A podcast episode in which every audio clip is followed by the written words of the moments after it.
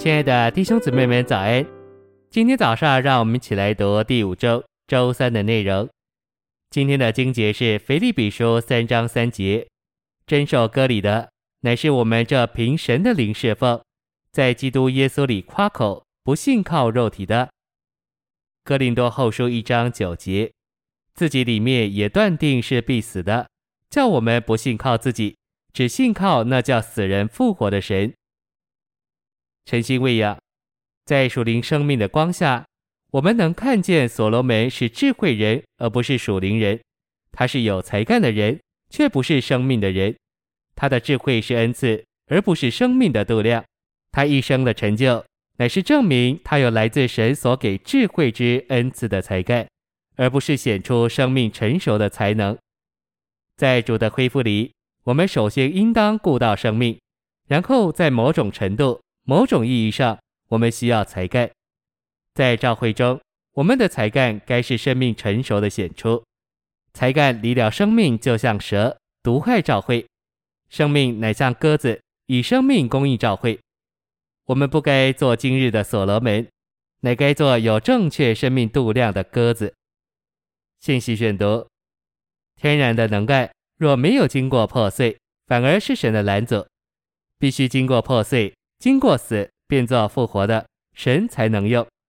所有在神手里有用的人，都是能干而经过破碎的人。十字架的对付总是会带进复活的东西来。一个人的干才越给十字架破碎，这人就越有干才；一个人的聪明越给十字架破碎，这人就越有聪明，并且这些干才和聪明都是复活的。如何鉴别天然的干才和复活的干才？怎样知道什么是原有的干才，什么是经过破碎的干才？这可以分七个点来比较。第一，所有天然的干才都是自私自利的，这干才的办法手腕都是为自己着想的。第二三点从略。第四，所有天然的干才都有骄傲，觉得自己行、自己能而自夸自耀。第五六点从略。第七，天然的干才都不倚靠神，也不必倚靠神，都是只凭自己就行了。复活的干才正是相反。第一，所有被破碎过而复活的干才都不为着自己，也没有己的成分。第二，所有复活的干才都没有血气。第三，复活的干才绝不弄手腕。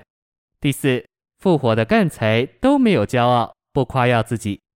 第五，复活的干才都是受圣灵的约束，不敢任意妄为。第六，复活的干才都是坐在神的旨意里面。第七，复活的干才都倚靠神，虽然真是能做，也真是会做，但也真是倚靠神，不敢凭着自己做。我们既清楚了天然和复活的区别，就该在经历上查问自己，到底我们运用干才。是为着自己，还是为着神？是要独断独行，唯我独尊，还是经得起人的非议，受得住人的反对？是用自己的手腕，还是靠神的恩典？是让神得着荣耀，还是自夸自耀？是受圣灵的约束，还是任意行动？是成全自己的意思，还是顾到神的旨意？是不择手段来达到目的，还是把一切成果都交托在神手里？是一位靠自己的干才，还是恐惧战惊的倚靠神？